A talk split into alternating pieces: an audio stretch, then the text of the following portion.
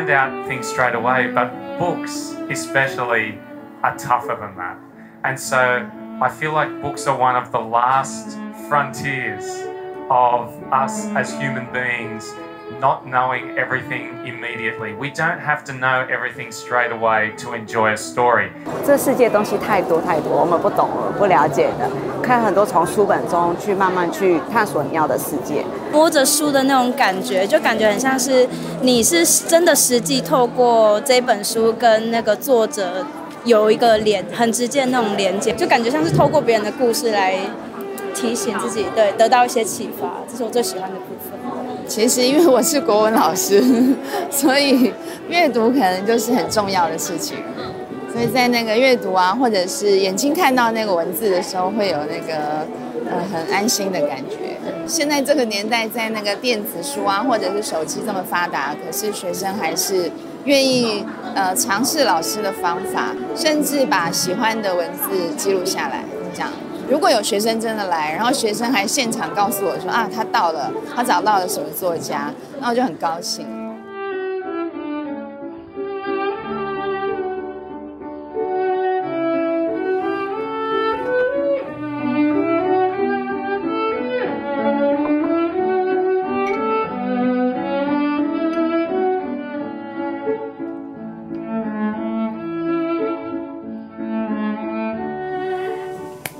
这个空间，可能很多人的第一个感觉是厚重的历史感。的确，年代久远的书柜，还有具有历史价值的书籍，相信吗？它是民国五十四年出版了，已经超过半个世纪。这个地方是读书共和国出版集团的银河系中书社长郭重兴的办公室。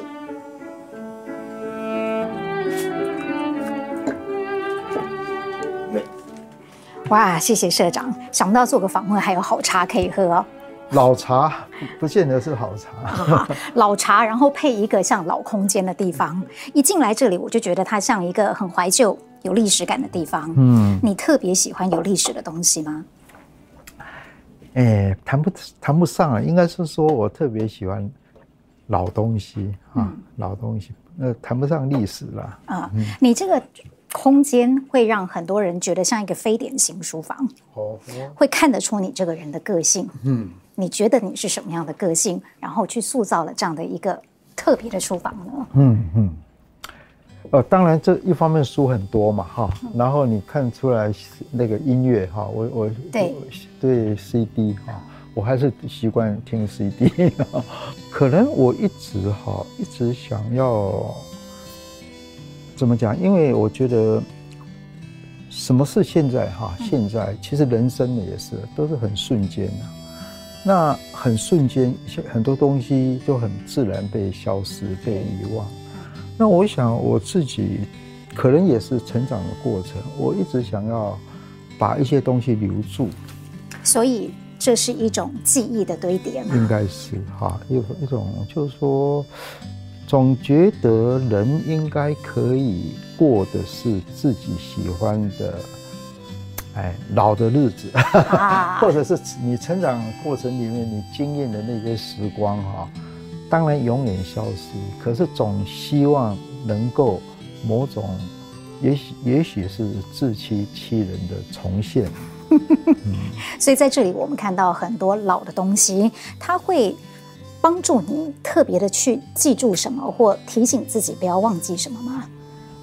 不见得耶，不见得，因为好像我记得有一次《时报》有一位记者就问了我，我们两个在走在那个迪化街了哈，那我老家在那里，他就说，呃，你会不会常常记得你老家哈？啊，这个等于是我在回答你，就这些东西，其实你已经不需要。去有一个想要去记它或者回忆它，因为它已经是你的一部分了。就是它根本就已经不需要刻意的去记得。对对对，它已经是好。我们想习流行的说法就是生命的一部分。好，内化了。嗯，内化。它就好像是一个所谓的我们刚刚讲的非典型书房那种感觉。我一直觉得它是个书房，它是个书房。对我来说啊，因为我大概每天花在这里的时间最多嘛。多久？啊，你看从早上，例如说十点到离开的时候，通常是七八点。嗯，你看这样几个。这里面有多少的时间你在看书？哎，很少哎，很少，因为我没有时间看书。我看书其实都在家里看书，有时候把这里的书带回家。这里的书多少本？哦，没有算过了。不过我很。我在这里顶多看自己的东西，只有报纸。我读书都在家里看。嗯哼哼。社长到目前为止，呃，你有没有哪一些类型的书籍，是你始终都放在手边的？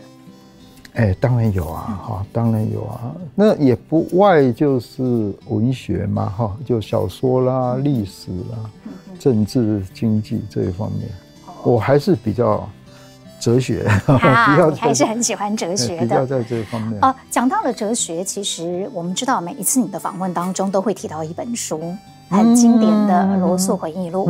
可能很多的年轻朋友已经不太记得了，甚至于我们在书店也不太容容易找到当初的那个版本的翻译的《罗素回忆录》了。那本书，我常常会提到那本书，哈。呃，其实那个翻译在当时的水，以现在的水准看是不够好了啊。不过他们真的是都很用用心，那是新潮文库的第一本啊。那那本书对我，我我自己这么多年来常常想起那本书啊，其实有两个哈，一个是感谢，嗯。感谢就是说当年。那个林恒哲他们哈，他们都还还有，他们一般很多都是台大医科的学生嘛，都包括林恒哲自己，他翻译的，就感谢那个时候他们创造了一个新潮文库。啊，对，而且说实话，感从我以降哈，大概有有大概有二十年的年轻人，在台湾的年轻人，大概都会接触到这一套我小的时候也有，好，对。所以我是用感激啦，哈，就那我那本刚好是第一本，编号第一。第二是那本书应该说开了我的眼界，哈。其实不是不是因为那本让我读哲学，因为那本书的哲学部分哈翻的根本看不懂，好看。对，哲学本身已经很难懂了。嗯，那本书给我的最大，我说开开了眼界，是你透过那本书哈。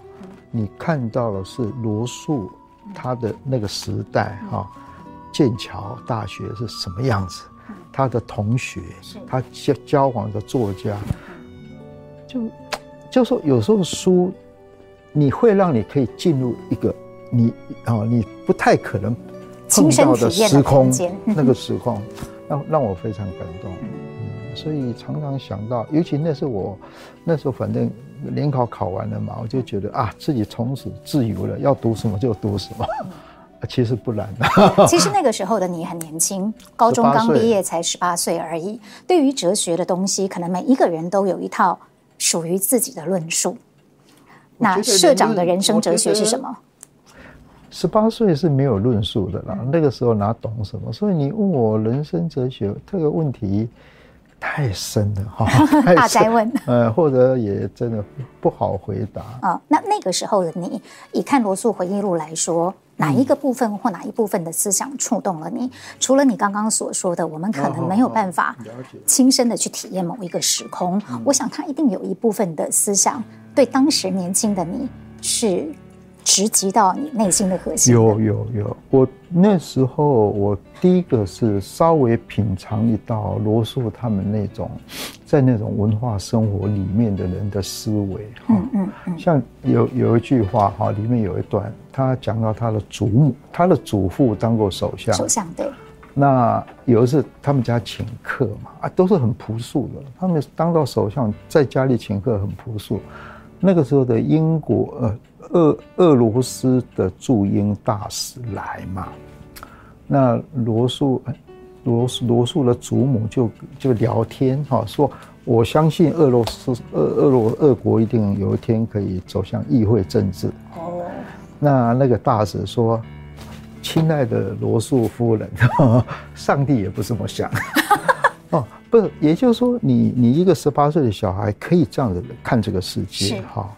那你如果要问我，对我印象最深的是，当时罗素常常提到他，他跟他的教授，哈，那种交往，嗯、那个时候读了那个，我们会错以为台湾也是这样，就那么良好的师生关系，有那种那种真的影响了我，就是说人跟人可以这样交往，嗯、一个哈，就是说教授跟学生或者朋友跟朋友，嗯、可是现实的台湾太难了哈。不过我到现在还是认为。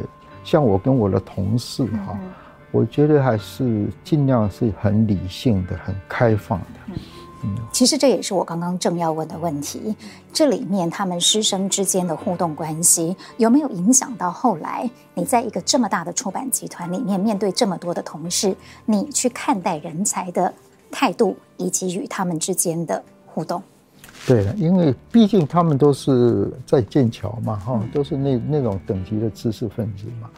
那让你觉得是，如果说他们是文化水准很高的，那你就会相信文化是重要的。嗯，有这样的文化的积累，可以让人跟人呢变成这么有宽容，是这么哈这么文明，这么以礼相待。嗯嗯。讲到出版集团，我倒挺好奇的，呃。当别人都在收的时候，嗯、你却是不断的放，嗯、而且不断的往前进。嗯、你应该有什么独到的武功心法吧？其实哈，只要你相信台湾哈，啊，哈，你就不应该收了。嗯，好，我我是说，假如出版对台湾是重要的，假如我们对台湾有信心，是你不能收的。嗯那你剩下的问题只是说，你如何让每一个人都变得很称职的编辑，嗯，或者我们这里这么多总编哈，让他们变成优秀的，嗯，其实其实台湾，因为我相信台湾嘛，哈，所以我不能，我不太，我不太理不不太理睬这个问题，就是说什么出版在衰退啦，什么这一类的，我觉得，我觉得应该。检讨的是出版人自己有没有信心，是。有你有没有努力做出让读者非要 非读不可的书了，喜欢读的书。啊，这个不能只怪出版人，你要从台湾的整个政治历史来看，嗯，那问题可大。了，对，嗯，它会变得非常的复杂，但是至少就目前为止来看，我们看得出来这个出版集团是成功的。嗯，不敢这么说。无论我们从各 方面来解释它，它可能都是成功的。而且这里头可能让人家觉得很特别的是，你可能一直很坚持要让年轻人进入到阅读里面来。呃，你是怎么做到的？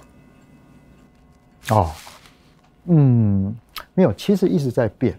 好，我刚做出版，跟我现在，你说怎么吸引年轻人阅读啊？我觉得以前的看法跟现在一定不一样。以前也许很简单哈，像你看这本破书，都还有我这种书呆子会买嘛哈。就是说，以前是我们去找书的哦。你想看什么书哦？你看这么这么旧，你一定想办法去找。可是现在现在因为第一个，呃，年轻人吸收知识的管道很多嘛哈。然后你要你要。我觉得应该是说，每个编辑在做书的时候，能不能对应到自己心里面，你你认为你可以跟他们对应的读者？哦，也就是说，我设定的我的读者，我怎么跟他对话的意思吗？对，你要用什么方法？那现在很多方法，甚至有人拍微影片啦，有人有脸书啦，有人部落客，甚至我们办大型活动。是，可是方法是越来越，其实是。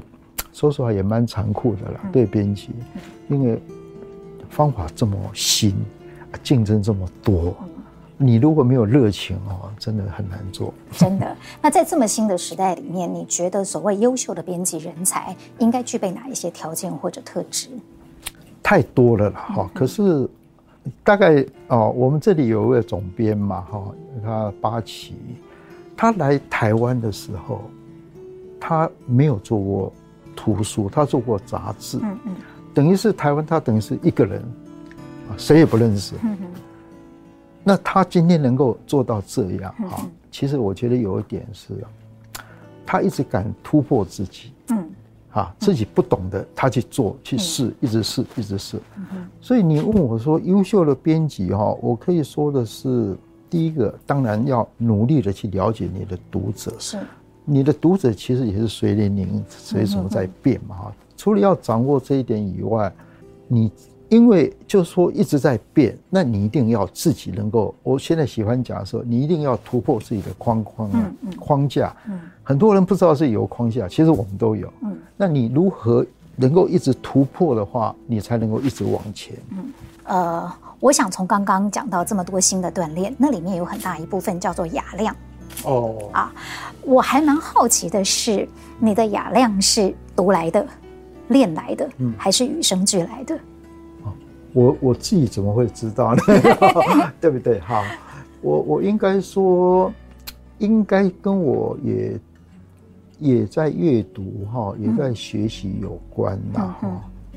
呃，例如我们刚刚讲了，你看像剑桥的教授，你知道那时候有有一个故事哈，不见得是罗素写的，是另外有一些有些学生哈 出去了，晚上出去，那宿舍关门嘛。他们就就看到围墙就爬进去，然后一个窗子就啊就下去，就那是教授在洗澡，就踩到他的头上。啊啊！你知道，接着那教授怎么做？他就在那个窗子贴了张纸条，说我哈晚上几点在在这里洗澡，请你那个时间不要进来。好，我我的意思就是这样哈。不过更。我想，我更要讲的是，你说管理哈，其实我在讲的是最重要的是，他们要自己能够管理自己。嗯，我把他们都当做经营者或者准经营者，因为你只有跟这么多准经营者在一起，你才能做很多事。是，那如何把一个编辑，就是说给他条件，给他空间，让他变成一个准经营者哈？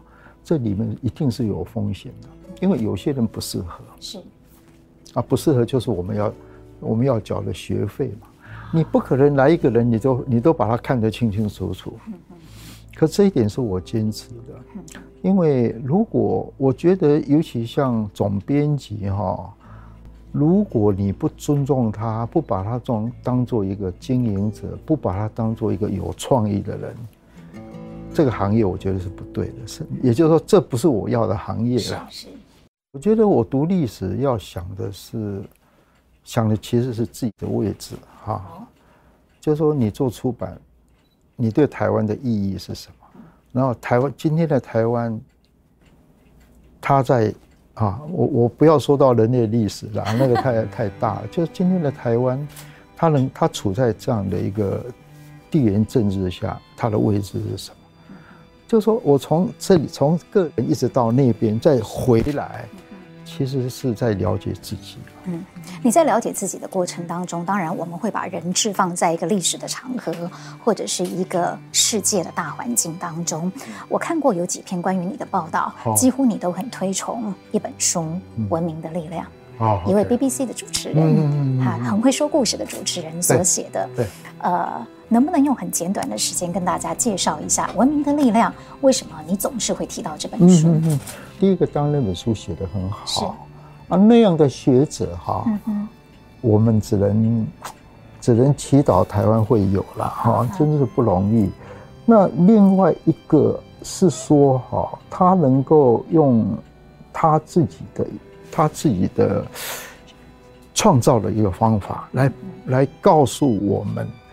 我们这个地球的人的活动是可以用这样去理解的，是等于是很开放的，嗯，很开放的。他不是用传统的哈，他例如说，我记得他把福建可能是跟威尼斯想在一起，为什么？因为他是就生态环境，他们是一样的，是这样。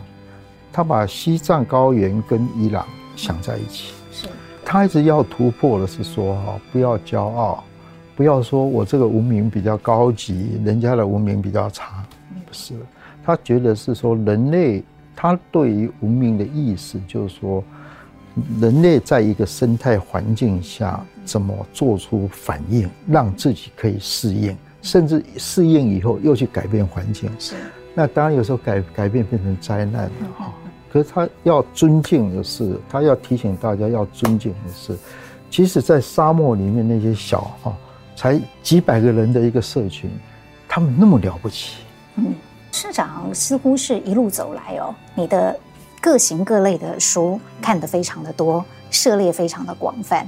呃，有什么样的类型是你从年轻到现在始终都喜欢摆放在身边的？就小说啊，啊，小说、哲学、历史啊，从历史再拼在政治经济，大概也就是这样。那你因为这么喜欢哲学，所以当时把自己大学的森林系转到了哲学系，哎，你也知道。OK，嗯。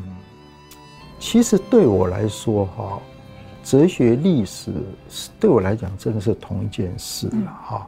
所以我转到哲学，呃，明堂不是这样子，哈。我转到哲学是因为，应该是我是到了大三嘛，森林系大三，然后重考，就考到。哲学系哦，你不是转系呀？哦哦，还没有，没有，没有。我那时候不能转，因为我哦，森林系拿了奖学金，我不能转。哇，成绩这么好，居然还……反正那时候糊里糊涂，管他的哈。然后我是在在哲学系的历史期中考又睡过头了，所以期中考是零分，所以不能转历史，所以就直接去读下去。哦，原来还有这一段秘辛在后面。也就是说，历哲学历史对我来讲，对我来讲其实是一件事的，哈，同一件事的几不同的面向。对，的确是因为人毕竟是生命是一个连续体嘛。对，可以是这么讲的。但是后来很特别的一个大转折，在你的生涯当中是，你到美国去念书，你不是念文史类，你是学电脑。你的留学期间。没有，那只是上半段。我先，我只是那个时候因为。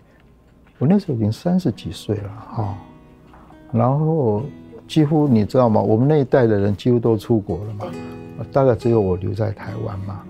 那我想我应该出去看一看。那打听的结果是电脑最好念的，所以意思就是说电脑是什么科系的人都能够申请，所以我就去念电脑。啊，电脑完了以后，其实我又是念历史，嗯嗯啊，只是。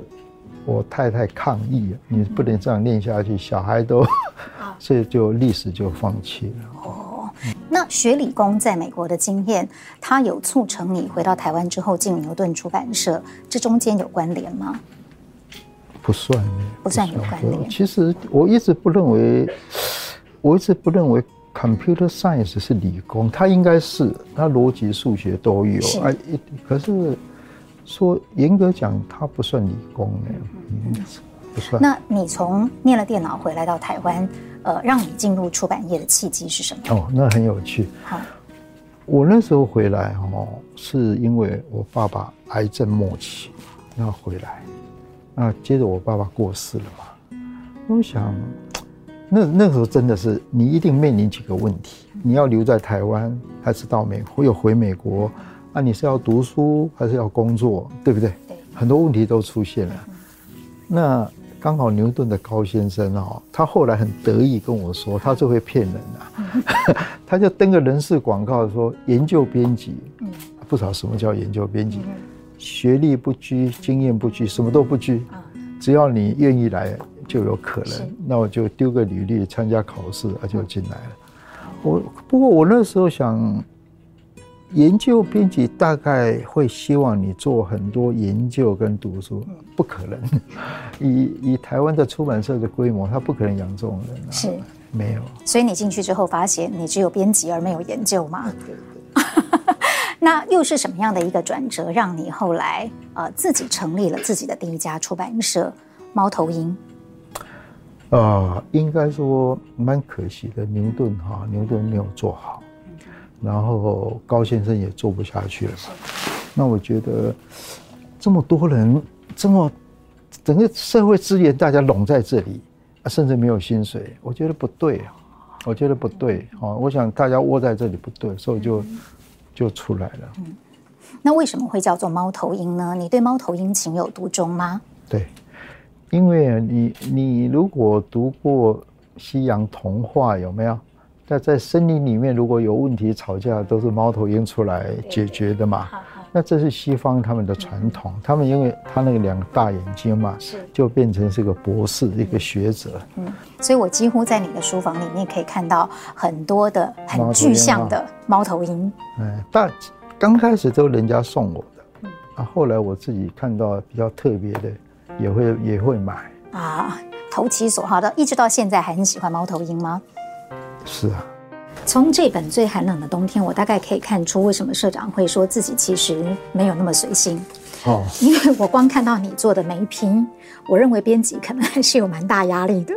这每一个不同的 page 代表什么意思？哦，呃，嗯，我在阅读的时候，哈，我在阅读的时候，例如我发现这里，我因为我这本书的前半段是读这一本。后来改了新，后来改了新版啊，所以，我我只要认为有有一丝丝的问题，假如我没有时间读对照原文书的话，我就把记号，嗯，给他们哈。啊，这个时候，我我里面会说原文有错哈，可能指的是译者误会了原文的意思，或者是译者译对了，输入的时候输输入错了。啊，当然有有不少是，问题还真不少。嗯，所以你边阅读的过程当中，还在边做教阅的工作。嗯，我不当然不是为了教育，我只我在我的我只我只是说，我们自己从一个读书的角度哈，嗯、我觉得做书给人家本身就是一件很应该是发很有诚意的事。嗯，那你错误是不能原谅的。好，你一定要让。因为读者是靠你这样的最后的成果在跟作者，哈吸收嘛。可如果这里面有从作者到你这里有一些是人为的错，那这些最后的出手的那个编辑真的是要啊。所以其实你真的是一个非常细腻的出版者哎。嗯，应该说是是个读者，应该说是个细心的读者，细腻的出版者。呃，您一直提到了对于西方的文明的一些想象，以及很年轻的时代看到一些翻译作品，呃，对他的憧憬。我很好奇的是，在社长成长的那个年代，有这么多的关于西方的书籍可以让你涉猎吗？没有，没有，都要到大学才有。嗯，我们那个时候什么都没有。很少，很零星。台湾当时的出版是很零星的。你从小就喜欢阅读吗？应该是啦，哈，喜欢读书嘛，哈，小说什么乱读。有什么人特别影响了你吗？或什么事特别影响了你？应该是说我的哥哥跟姐，大哥跟姐姐是喜欢读皇冠。啊，那二哥的话，二哥是一直是个非常好的学生哈。所以也不应该说，我爸爸跟我妈妈在我们小时候都还是手上拿着日本小说，什么文艺文艺春秋啦，什么什么，就是说阅读在我们家还算是哈，大家不算不算特别的的行为啦。所以你等于是在那样子的一个家庭氛围当中长大的，不知道呃，要考您一个难题，考一考记忆力啊，你还记得？你的人生当中完整所读的第一本书是哪一本吗？呃，如果你说你把《皇冠》杂志算的话，那是很早就读了《皇冠》杂志哈。那我觉得好像那时候是高中吧？对对对，对对对，那个啊，初中哦，初中我就读了他的小说啊，《于其名》。篮球情人梦，对不对？我记得。啊，我那时候是初中嘛。啊，嗯，我他的小说我那个时候就读了，我初中就读了。那琼瑶的一些哈，那外国的话也有啊，史丹贝克啦，什么海明威啦，都大概是初中、高中都读了。嗯嗯。有时候我们会随着人生不同的成长阶段。不同的时期，会特别偏好某一些东西。嗯、呃，你还记得这中间你经过了几次不同类型的转变吗？尽管一路走来，可能文学、历史、哲学都陪着你。嗯，那么有没有哪一些作家在你的某一些成长的时期是特别重要的？哦，很一定是很多嘛，多哦，一定很多。嗯、像小说家哈，你知道那么多人，嗯、哦，从欧洲的、日本的、美国，川端康成啊，是海明威啦，哈、哦，福克纳，那欧洲赫塞啦，哦，多斯多尔夫斯基 啊，我刚刚说很难读的，呃，卡拉马佐夫 啊，战争与和平，不，真的太多了哈。可是我比较。我应该说，到了我这个年龄哈，我觉得小说是历久弥新的。嗯，我现在会回去再读川端康成啊什么，还是历久弥新，而且感受又不一样哈。这本书哈，我是在应该重庆南路吧，重庆南路买的，那时候应该已经是二手书了。那这个这个作者哈。这个作者也许在在所有丘吉尔的传记里面，这本书并不算是重要的，因为丘吉尔的传记都又大又厚嘛。对对对，这本书很很简短，可是在我那时候读啊，非常非常受用，好喜欢，因为他的这个作者本身就是保守派嘛，嗯，就跟丘就是那种典型的英国的那种自以为高人一等的，所以写出来就有他的味道。我记得他有里面有讲到，他最后要离开的时候啊，他那个把那个一个金金金黄色的啤酒拿起来，这样扫视了下面的人，喝了一杯，跟大家再见。这丘吉尔一定是我啊最崇崇拜，有点过分了，不，真的是我心目中一个了不起的人。那我想解释一下，什么叫了不起的人哈？对我来说，我觉得人有各种天资嘛，啊，各种出身嘛，啊，我最应该说，我从心里面最敬仰的是那种他的奋斗，哈，不是为了他自己啊，所以很多人都觉得政政治家是最最最龌龊的，我其实最尊敬的是政治家，哈，因为政治家。假如是个政治家，他奋斗的不是为了他的口袋，哈，你可以说为了他的名望没错，可是他为的是整个国家民族。所以像丘吉尔、戴高乐这些人啊，我真的是从心里，而且我读过他们的，包括戴高乐，是真了不起。因为你自己本身对知识。跟书籍涉猎的范围是非常的广，这有没有影响到后来你的出版集团几乎是什么样类型的书都出呢？有历史的、社科的，甚至于你还有非常生活化的、亲子、很大众化的这些书籍，几乎是网罗了所有我们可以想到的类型。嗯嗯。诶、嗯，呃，不可能没有影响了哈。不过，可能，可能我我想比较。强调的是哈，我我我不太我不太希望，我不太希望说，因为我喜欢什么书，所以我就去做什么书啊。我也，诶，应该是说哈，我也很少这样在要求编辑。应该说，我从来没有要求编辑的 哈。我我是这么看，我觉得我在在这种在这个时候的角色哈。我把我自己当做一个像 producer 制片哈，然后呢，我们的总编也许就是我喜欢我常讲魏德胜嘛哈，因为讲他大大家都知道，就是他们来跟我说他们想要拍什么电影或者他们想做什么书，那只要我觉得合理哈，或者是说我的财务可以可以冒个险之类的。可我们当然，这个跟魏德圣不一样。魏德圣是一部电影，对，我们是一个出版社嘛，一个出版社就走下去了。所以我这样回答你是说，我没有预设我们出我们这个读书共和国要出什么书。有些是我真的想要做的，可是到现在没有成功。不，不不应该这么说了。我我想做了很多，我们也做了，可是有些就是做不出来。是啊，那我我常常我喜欢比喻的是说，出版社不要，尤其像我们这种规模的哈，不要有不要有个性或者有特殊的路线。我宁可说，我有什么人。然后就有什么路线？因为你相信台湾，所以你认为出版对台湾是重要的，你继续的灌注你的全心全意，呃，在这上面。可是不可否认的一个现实是，阅读率真的在下降当中。啊、呃，那对于这个部分，当年轻人他取得知识或者是资讯的渠道越来越多的情况下，嗯。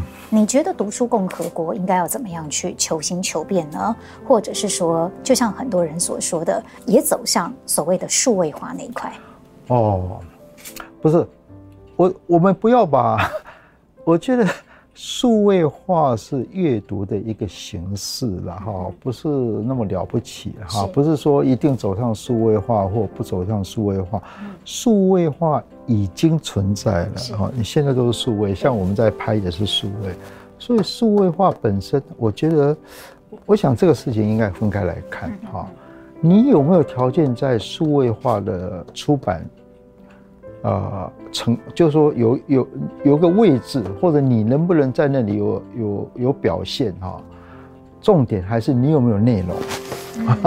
你内容再去把它数位化哈，然后利用数位化给你的方便，去去不要说迎合了哈，去满足不同读者的需求，这是这当然是要做的。可是重点还是真的，台湾的内容大部分翻译的居多了，尤其好的内容哈，比较深、比较扎实的内容，这是一件事。那你谈到阅读力下降哈？这一点我还是在思考，哈，不，我为什么说我相信台湾？我不是在乎说你今天不读书去读什么，不是。我说我相信台湾是说我不太相信台湾人不读书了，哈。那读书的人减少好像是真的，那我怎么做？你知道我我没有什么好的方法，我只能说。在下降，可是我们在成长，那意味着什么？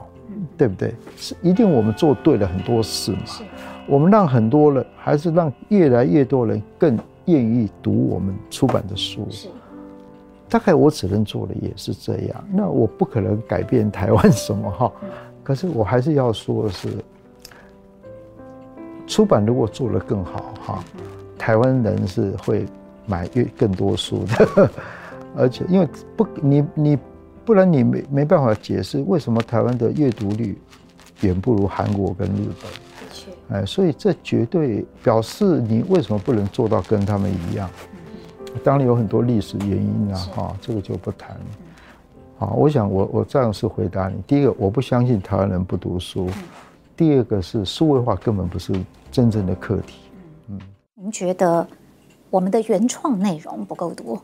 没错。那在这个部分的话，以一个出版集团来说，有什么样可以去呃带动的力量吗？鼓励更多的年轻作者。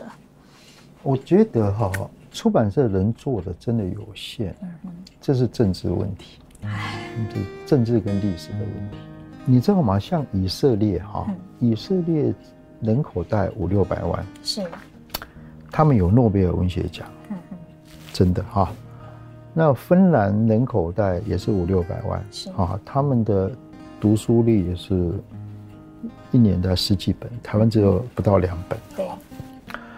那我我觉得哈，哎，我当然年纪比你大，在我们那个时候，我这是后来后不这个道理大家都知道，可是我把它用这个来解释很多事情是这几年的事。嗯就其实台湾内部哈有一个两国论，很很奇怪。内部我说内部的确啊，因为我有一次你知道我们这个一定是某一国的吧哈？他啊，那那港国的哈啊，我后来我在想，你认为你是港国的，那表示有另外一国。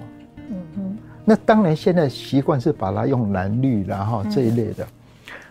那你这样的话，我才发现原来台湾如果是这样，等于是父母都不要，我们小时候，我们这一国的都跟你说台湾完了，嗯，好，被被被什么啊？被国民党啊什么什么占了，赶快跑。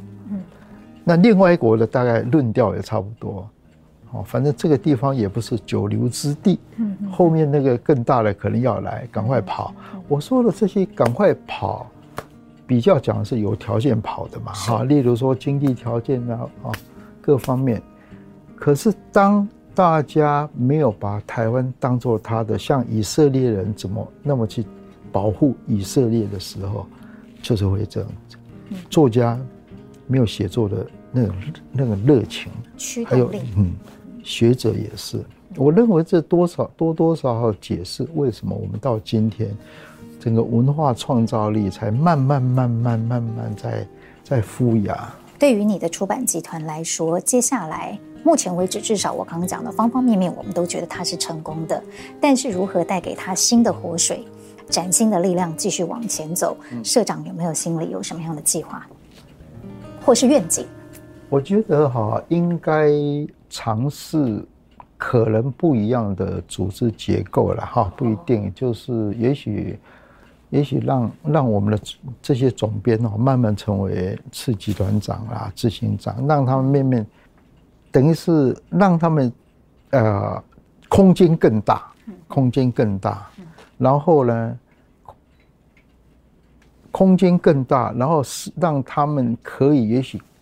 因为现在在扩充，都是从我这里开始的，是是，然后让他们复制。我在想，让他们复制几个共和国出来。嗯哦，因为哈，你刚讲的数位化那些哈，都是他们有碰，他们当然一方面也是向外学习或自我学习，也是有这个需求，所以他们会去想做这些事，不是我在想的，我只是。有时候听我有时候会跟他们在开会会提啊，其实他们这方面都走得比我快，哦，所以可是呢，有一点是他们再怎么走得快，还是在他们现有的规模下。那我有时候会希望他们打破框架，把他们想成说几年后也许他们可以取代我或者复制我。那最后有一个问题想请问社长，你的这个集团的 slogan？叫做 In Books We Trust，相信你相信阅读是什么？诶，应该这么说。我我的意思是说，你要相信，透过阅读哈，人可以更好。嗯，所以我我就设计，我记得我讲过说，呃，提提高提高阅读力哈，是台湾唯最后或唯一的希望。可这是很慢的事。可台湾也许等不及。好，不会，文化的养成总是需要一点时间的积累的。好，谢谢社长，也谢谢你在这个领域里面不断的努力。谢谢你，好，谢谢你。谢谢。